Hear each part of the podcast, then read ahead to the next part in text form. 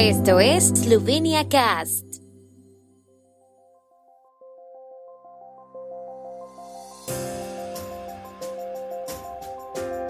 Noticias.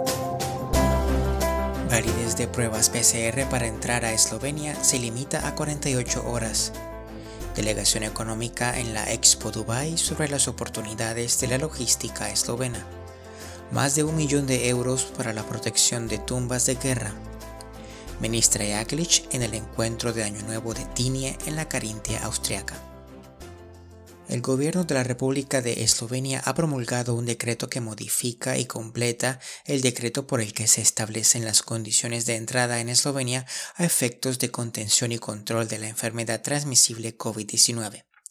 El decreto entra en vigor hoy 10 de enero de 2022 la condición de la prueba para entrar en Eslovenia sin cuarentena se modifica reduciendo la validez de la prueba PCR a 48 horas desde el momento de la recogida del hisopo y la prueba rápida de antígenos a 24 horas desde el momento de la recogida del hisopo.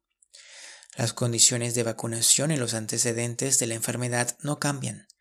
La duración de la cuarentena domiciliaria se reduce de 10 a 7 días no hay cambios en la terminación anticipada de la cuarentena. Una persona puesta en cuarentena domiciliaria por la policía a su entrada en Eslovenia puede poner fin a la cuarentena de forma anticipada mediante una prueba PCR negativa. Sin embargo, la prueba no puede realizarse antes del quinto día siguiente a la puesta en cuarentena domiciliaria ya no se aplican las condiciones de entrada y cuarentena más estrictas que se aplicaban a las llegadas de ciertos países sudafricanos debido a la variante Omicron. Una delegación de la Cámara de Comercio e Industria de Eslovenia partió ayer para una visita de cinco días a la Exposición Universal de Dubái presentarán a los clientes potenciales las ventajas que la logística eslovena puede ofrecer para abastecer los mercados de Europa Central y Sudoriental y los Balcanes Occidentales.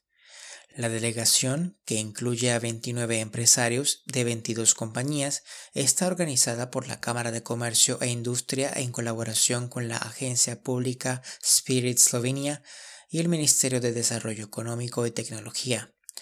Los dos actos principales de la visita son los foros empresariales Eslovenia como la travesía más ecológica de Europa y ventajas competitivas del transporte por carretera esloveno, que acogerá el pabellón de Eslovenia los días 11 y 13 de enero respectivamente.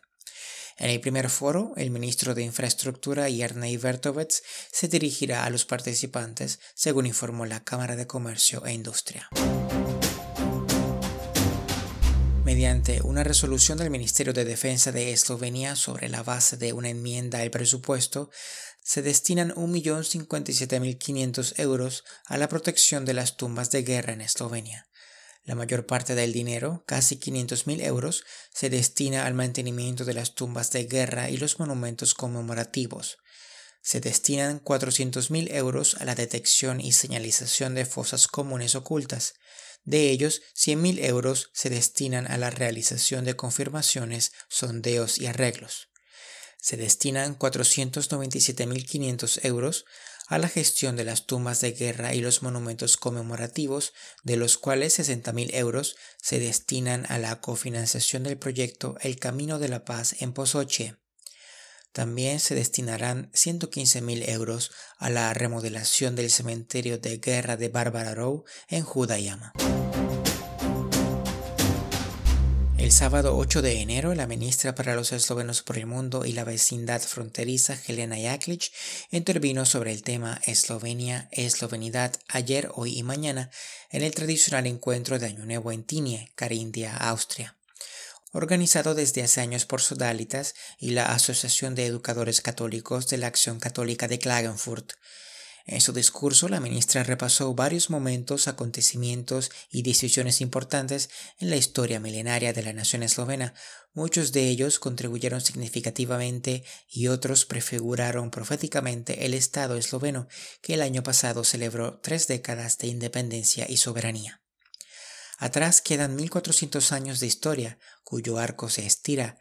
Si lo estiramos como lo hizo el sacerdote e historiador Francés Dolinar bajo el seudónimo de Peter Levichnik en el folleto titulado El pensamiento estatal esloveno, escrito en 1948 en los campos de refugiados eslovenos desde el estado de Kotzel y la Gran Carantania, pasando por las revueltas campesinas, donde el campesino fue el portador de la conciencia nacional eslovena y solo a su resistencia debemos agradecer los eslovenos nuestra supervivencia. Las invasiones turcas que golpearon duramente a nuestras regiones, no solo económica, sino también demográficamente, y todo el camino hasta el año 1948, año del nacimiento del liderazgo político nacional de Eslovenia, como lo llamó Dolinar, y hasta la creación de Yugoslavia y la Segunda Guerra Mundial. A las piedras angulares de nuestro carácter nacional hay que añadir, sin duda, la época de la Reforma Protestante y la Renovación Católica, que nos han configurado o moldeado significativamente como nación. La primera nos dio un lenguaje literario, mientras que la fe católica ha conformado nuestra identidad, dijo la ministra en su alocución.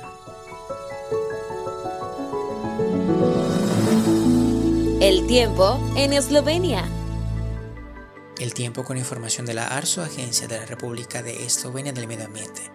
Jornada nublada con algunas nevadas débiles en el sur y el este por la mañana y a primera hora de la tarde. Las temperaturas máximas serán de menos 1 a 4 y de hasta 9 grados centígrados en Gorishka y en la costa.